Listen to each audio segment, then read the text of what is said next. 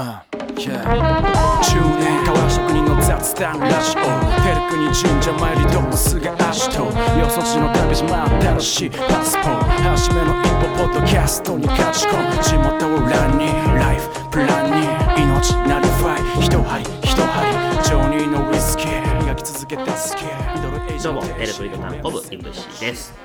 はい、えっ、と、今週は先週に引き続き、編集者、岡本仁さんとのトーク後編をお届けしたいと思います。えー前半ももちろんですけどね、後半も本当に興味深いお話が聞けて、僕自身すごくこう、勉強というか刺激になる回でした。うんえー、とこちらもね多分先週から1週間空いてるんで楽しみにされてた方も多いんじゃないかなと思いますけども今週も最後まで聞いてください。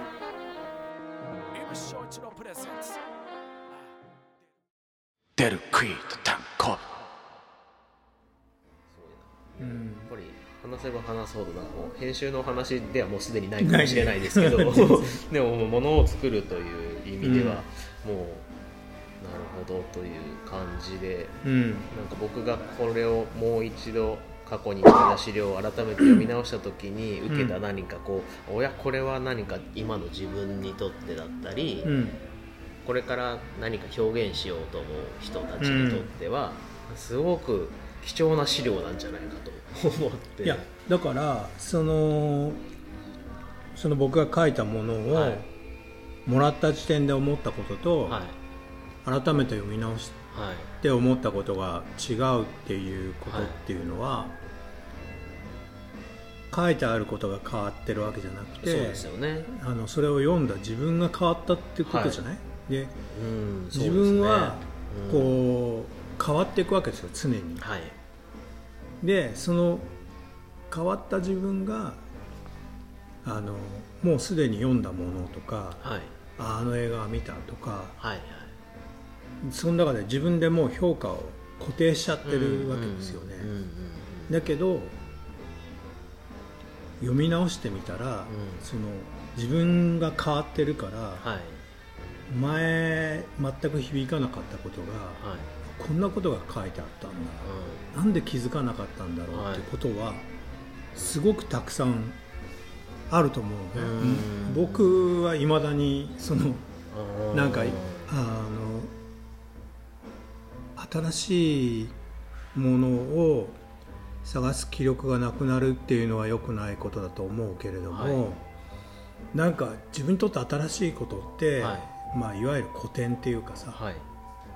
自分がもう通り過ぎた過去みたいに思ってたことが、はい。その時点でもうすごいすごいこう気づきを与えてくれることが何でも書いてあるものだったっていう。う、ん。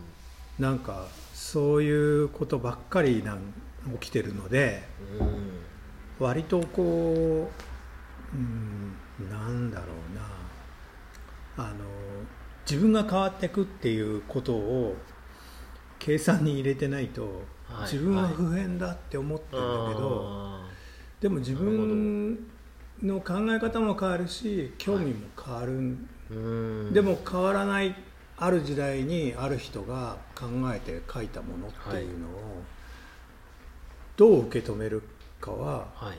自分次第だっていううんうんものなんだなって。いやーそうですね、うん。本当にだからもうまさに岡本さんのおっしゃる通りで、うん。なんか本当に、うん、振り返るというか振り返るなのかな。なんかその、うん。決めすでにもう知ってるって決めつけるって、うん。すごくもったいないことだなっていそうのは思います。そうそれでなんかこう一応振り返るっていうふうに言われるじゃない？はい。だけどなんか自分が触れていくものっていうのはさ、はい。常に新しいものでその、うんうん。作られた時代が古いけどはいあのそこから汲み取るものっていうのは、うん。自分の新しい感覚なんだっていうことをもうちょっと意識した方うんうなんか「いやそれは古いですよ」とか簡単に言っちゃうけど、うん。いやそうでもないんそうですね。確か岡本さんおっしゃる通り自分が変わっていくっていうことが計算に入ってないっていう、うん。パターンはすごくああなんか分かりますね。うん。なるほで例えば今最新のこれが最新の理論ですみたいなのが、はい。例えばあったとして、どはい。でもなんかそれと同じことを、ああ30年前のこの本に書いてあるわっていう、うんうんうん。これを今この時代を知らない人今の時代に育った人がうんうん。響く言葉で書いた新しいものと、その30年前に書かれたものが言ってることの本質は同じっていうことってはいすごくいっぱいあると思うんだよ、中に。そうですね、うん、だから逆にこうなんだろう。こう新しさだけにうん価値があるっていうふうに思うとこう損をするしはい。騙されやすいと思うのね。やっぱこう例えばうん。30年とかさうん。300年でもいいんだけど、はい。時を経てまだ残ってるものっていうのが残る意味があるわけだから、その300年経ったら僕は死んじゃうし、はい。しくも死んじゃうけど、はい。まあ、30年ぐらいだったら生きる生きてると思うんだけど、はい。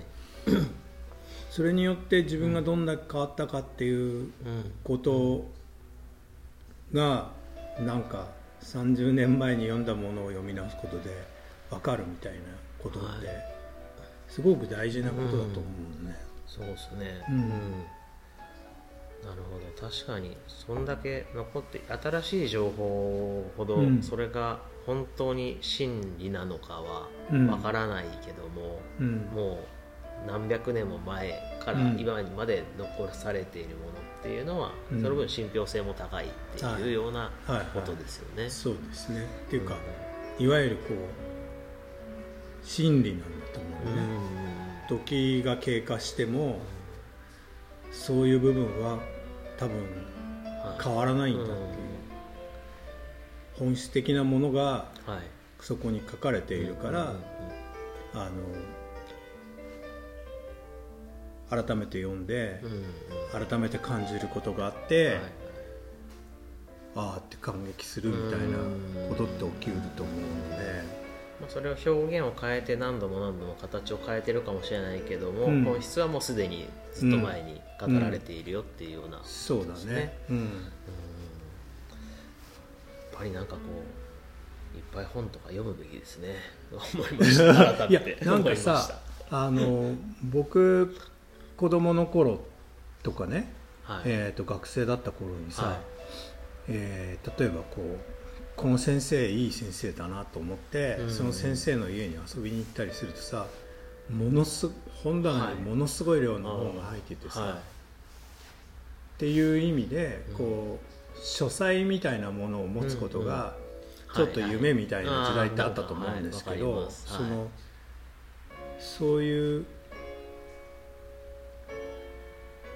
こうダメな大人みたいに決めつけてる人たちが身につけていた教養みたいな、はい。そのうん。教養っていうものに対してのリスペクトが今はいあんまりないけど、うん。でもなんかこうその教養っていうことから生まれるその人の態度っていうのがあってはい。それをきちっとあの態度として表現できてる人っていうのもうん。読めば全員そうなるわけではないけど、うん。あの少なくともこう教養を身につけることが意味がないってことはないはずなので、あーそうですね。うん。っていうのをですね自分がこう片付けられないことの理由にしたりしてるわけだけど まあでもなんかこううん時間がかかることをはもっとみんな大切にした方がいいと思うんだけどなって思うんですけどね。あーなんかもうなんかこれ多分僕にしか分かんないですけど、うん。僕が今こういろいろとこう思い悩んでいたり、うんこう考えていることにうん。ものすごくこう全部こうフィットしてくるというか本 それをもしかしたら多分自分がそういうふうに全部変換して聞いてるのかもしれない当んですけども、でもなんかそれこそあの今これは本当5年ぐらい前にいただいた資料を改めて読んだっていう話ですけど、うん。まあ、今の話は30年とか300年とかうん。もっと昔の話ですけど、もっと直近でもそれってあると思って僕、うん。このラジオを始めてうん。思ったんですけどこうやって今お話ししてるじゃないですか、うん。でこれをちゃんと配信する形にそれなりに編集をすると、うん。やっぱりこの話を何度か聞き直すことにはいはいはい。なるじゃないですか。はい。そうすると今お話ししてすごく僕は分かったつもりでいるんだけど、うん。もう一回聞き直すたんびに、うん。さらにこの理解度が増すというか、はいはでその人がお話ししていたことがあなるほどこういうことなんだなっていうことがより深く理解できるんですよね、うん。なんかこれ僕ラジオ始める時に全く期待してなかったというか考えもしなかった側面で、すごく僕にとっていいんですよね、はい。なんかこのこういうお話を外に向けて配信するっていうことも誰かにこう届けるっていうことでうん。いいんですけど、まあ、そもそもそれをしたかったうん。んで始めたんですけど、結構実は自分が一番勉強になるというか、はいはいはい。ろんな人とお話をする理由にもなるし、そうするとその人のこのカットされてる話とかも存在するわけで、うん。それがすごく聞き直すっていうのはものすごくいいことだなと思うんですけど、岡本さんもでも今までこのへ取材とかされる中で、うん。やっぱりこのレコーディングというか音声で撮ってそれ文字起こししてとかってされてたわけですよね、はいはい。やっぱりそういうのってありますか？いやもちろん、うん。あの今その井口君の話を聞きながら、はい。そのまあ、自分がこう興味のある人に会って、はい。お話を聞かせてもらうときに、まあ、それを最終的にインタビューという形でうんはい。紙面にするけれど、その時にやってることは全く同じなんですよね。うんでまあこう録音して、えー音声を残して、はい。でだからその聞いてる間僕一回聞いてるわけですよね、はい。でその時に印象に残ったことっていうのはすごい簡単なメモを書くわはいけじゃない、うんはい。でだけどなんかそれで書いていくとはい。多分なんかその時点で自分が聞いてることだけではない、うんそれ以上のことを相手は喋ってたはずだから、うんもう一回それを体験しようした方がいいだろうと思って、それで必要のないなんか息遣いまで含めてはい。全部を文字に、はい。あの起こすんですね、はいはい聞いて。えでそれはインタビューを2回体験するわけじゃない、ーはいそうですね。最初にライブで聞いた時と、うん。録音で聞いた時と。そうですね。でそれが2回で済まない人っていうのもいてまず何言ってるか聞き取れないってことがあったりとか、は何言ってるのか意味が分かんないってこともあって、うんうんうん。だからすごく深く考えるわけですよ、んそれであの、まあ、こういうことを伝えたいのだろうっていうことを推測して、でそれをまとめていくわけだけどその時にこう長さはさ実際の30分の1とかはい。50分の1ぐらいなわけだから、でどこを残してどこを削るかっていう。で削ってあるんだけどその削ったところに言って言っていた部分をなんかニュアンスとしてはい。残したいみたいな、そういうふうにするためにはどうすればいいかとか、うん。すごい考える、うんなのでそういうふうにまあトークショーだったりはい。っていうのは一回喋るとそれで終わりなので、緊張もするしいいこと喋ろうとするんだけど、はいそれをなんだろうな配信みたいなことだけで終わるとうん。もったいないと僕は思うんですよ。なるほど。なのでこう今ってある意味ちょっとインスタントに発信しているはいものが増えているし、あるいはとても深いことを言ってるのに、はい。なんかインスタントに受けてしまって、うんあのスルーしてることってすごく世の中にたくさんあるんだろうなって思うんです。うん。でなんかとにかく理解するってさはい。こうその時にノリノリになるっていうこう響くみたいなこととは違うレベルではいあるじゃない、はい。言ってることが分かったっていう、はい。その言ってることが分かるために時間っていうのは必要で、はい。で分かる自分になる時間も必要でう、ん。で大概のことは時間っていうものがすごく大事で時間がかかるものなのに、今なるほど。今ってそのうん。時間を省く努力しか、そうですね。効率的、うん。合理的な、うん、方法を取ってしまいますね。そうそう、それしか注目されてないし、えーそういう方向でしか新しい技術が生まれてこないから、うんなんかこう本当はもっと探さなきゃ見つからないものがうん瞬時に見つかって、はいここにこう書いてありましたっていううん結論がすぐ分かって、はい。それで終わりにしちゃうことっていうのがあまりにもうんうんうん。うん多い。んそうですね。じゃないの？うん。って。なるほど。なんか編集の話じゃないですね。なんかこうあの昔あの時事放談っていうはい。日曜の朝にやってたはい。番組があって、はい。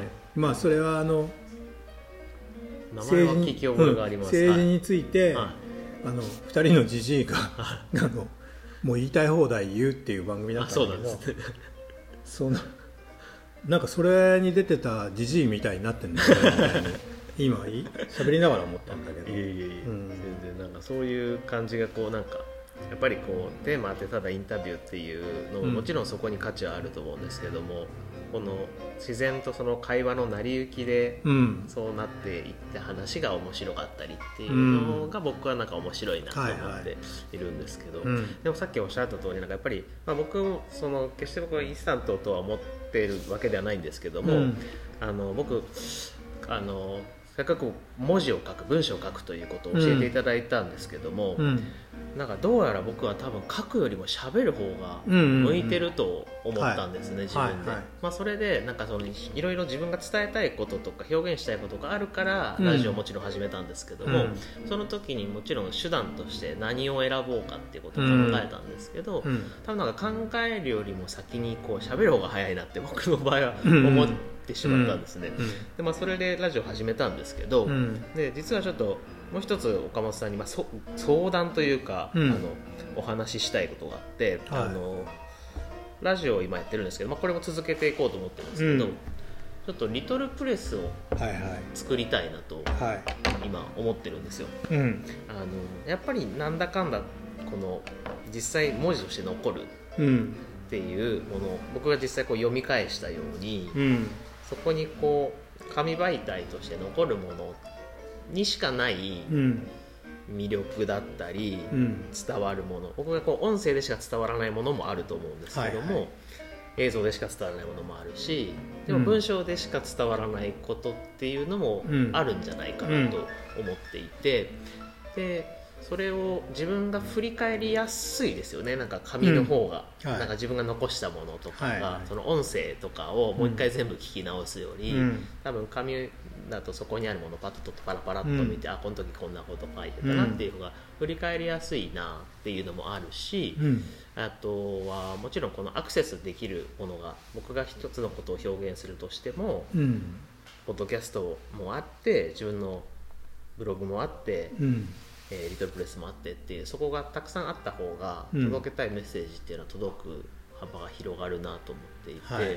あのーそれをそれこそまあここに書いてある話ですけどジンなのかマガジンなのかっていう話なんですけど はいはい。それを今このフリーペーパーとして、うん。えー作るのかうん。それとも、まあ、100円なり200円なりでもいいから、あのちゃんと価値をつけて販売するものとしてうん。作るのと、うん。どっちがいいかなっていうことをうん。まずまず大前提としてはい。考えてるんですけども、はいはこれって岡本さん的にはその内容によるという感じですか、うん。それをどちらにするかなっていういのって。あ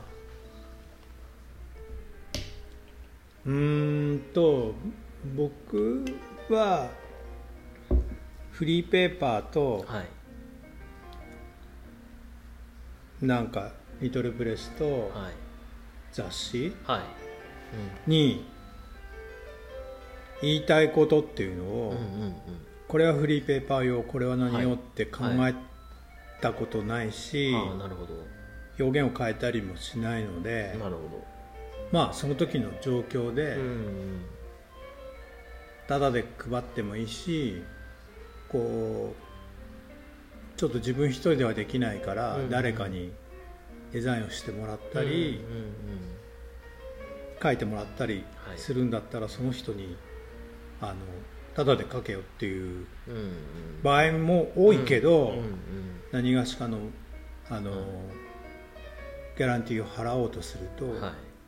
それを作ったことによって、うんある程度お金が入らないとっていう状況もあって、そういう場合はなんか値段のついたものにするし、うん。っていうことですかね。ただうーんお金を払ったもうんのはい。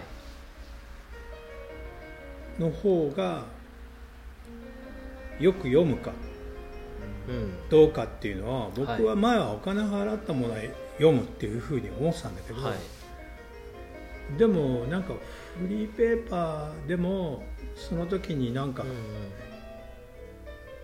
暇だからたまたま置いてあったものをはい。持ってきてパッと目にするっていう意味では読む機会もあるし、うん。でお金を払うものはお金を払った時点で自分のものにしたところで一回こう気が済むからうん。なかなかそれをうん。読もうってすぐに思う思うかなっていう。なるほど。うん。僕自身がそうだしなるほど。とりあえず積んどくになるわけね。はい。で積んどくしたものを初めて読んだのが20年後とかさ、はい。全然起きるうんんで、うん。だけどあすごいいいことが書いてある。うん。20年間ほっといて今頃思ったりするんですけどそれはなんかあのあんま関係ないんじゃないかな。うん。なるほどですね、うんなるほど。販売するからどう、販売しないからどうっていうことで、その表表現するものがうん。こうだからそれを販売した方がいいとかっていう尺度ではあまりないっていう感じですかね、まあ、少なくとも僕はあんまりそういうふうに考えてないし、例えば最初にあの自分のブログとかではい。とかインスタで書いてることは誰でもうんうんうん知っていればアクセスできるわけじゃない、ああそうですね。でそれで書いたものを使ってうん。印刷物を作ったりするわけですよね。もちろんそうですね。あの印刷物用にうんいろいろな部分うん。それこそ編集はい。で変えるけれど、でもみんなは一回ネットで読んだはずなのに、印刷物になると違う感想が生まれるっていうことうもんすごくよくあるし、まあ、そこにはやっぱりだから時間が経つと受け取るものがはい変わると、うん例えばインスタだったら、は長い文章だとうんもう写真だけにして読んでないっていうことの方が多いような気がするしうんうんうんでもそれがあの例えば文庫本サイズの本で改めて出して値段つけて売ると、うんその時には今度はお金を払ったからじっくり読んでくれるみたいなことも起きうるわけじゃない。だからうん。自分のやりたいものを作ればいいと思うんですけどなるほど。それをタダにするのかうん。値段をつけるのかっていうのはうんどっちがいいってことはないと思うけどそのブログではい。できることはいを印刷物にするっていうことで値段がつくつけるっていうのもうん面白いことなのでうん。うんこれブログでいいつも言ってんだけどはい。どうしても印刷したいっていうはい。ものをやればうん。なるほど。いいんじゃないかなと。うんなるほどですね。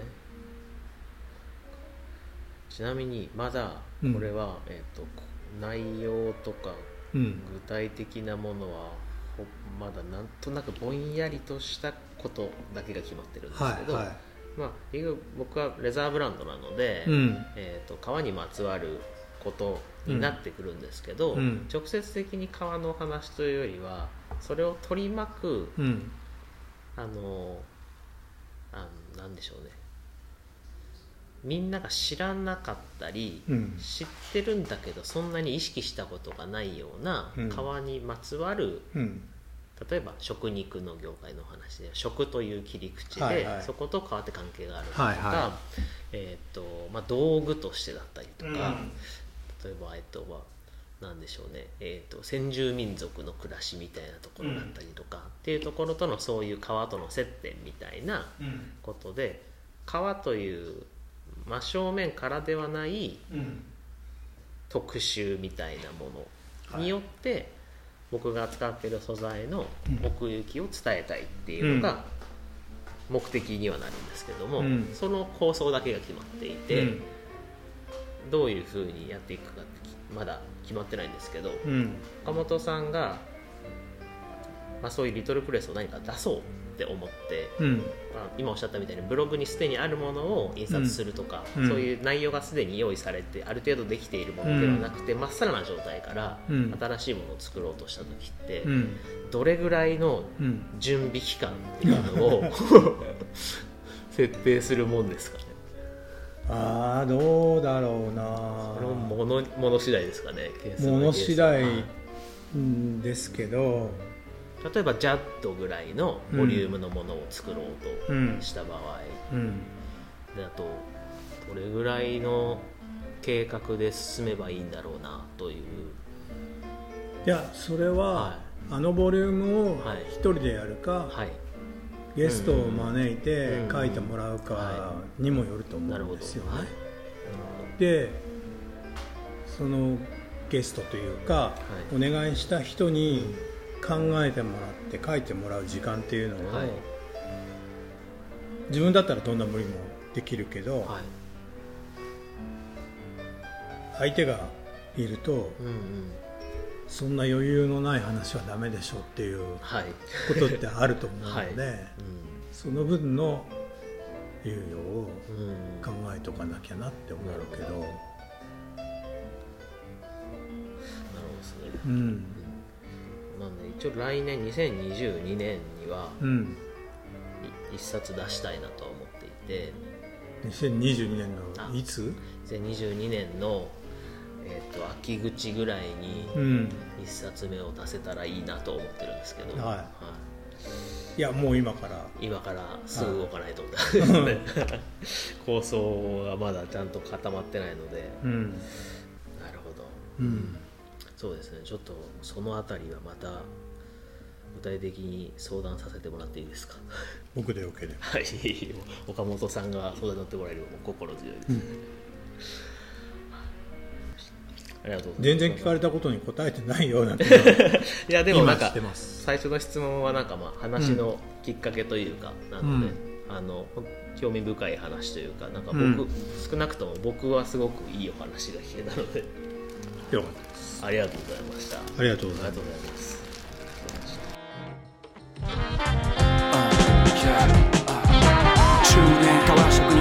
ラジオペルクに神社参りともすぐ足と。よそ地の旅路真新しいパいやだから例えば音楽だと音楽もまあ聴くたびに印象って変わると思うんだけど、こうもっと受動的っていうかなんかああいい音だなとかさ、それをそのまんま素直に自分の中にはい。受け入れるけど、うん文字って一個一個はい。文字だけど、はい。それを組み合わせてさらにこう構文を作ってで前後の関係で論理を作ってみたいにして作ってるものだから、それを読んで自分の頭の中で再構成するっていうか意味のあるものにするっていうのは、書いた人じゃなくて自分なんだよね。だからこう自分が能動的に関わることがすごく必要なあの伝達手段というかさ。写真って見た時の印象はい。で何かつかまれるものうんがあるじゃない、はい。そうですね。でそれでそれについてまあ考えたり言葉で表現できないかなとか思ったりすることはあるとしても、あの写真はいきなり人の心をガツッと掴むことができるけどはい。文章はそれができないんだよね。うんうんうんはい。なるほど。どんなに短くても例えば10、あの五七五の俳句だとしても、はい。文字数は、うん。あの17文字か、うん。17文字しかないのに、そこに表現されているものの意味を考えるっていうのはあの文字から考えるっていうのは本当に読んだ人、ん。10人いたら10人とも思い浮かべるものが違うっていうものだと思うんですよ。ステルスと連射コペラが始まるさ。いつか夢見る配布の街の修理屋今と未来語る。グッドネイバー。ひたむきほど愛してる。まるでコンバース。旅の途中から送るワンラブ。イブ翔一郎出るクイとタンゴベルミュージックバイツミロック。アートバイモゼ。What's that? イブ翔一郎プレゼンツ出る杭とタンコブ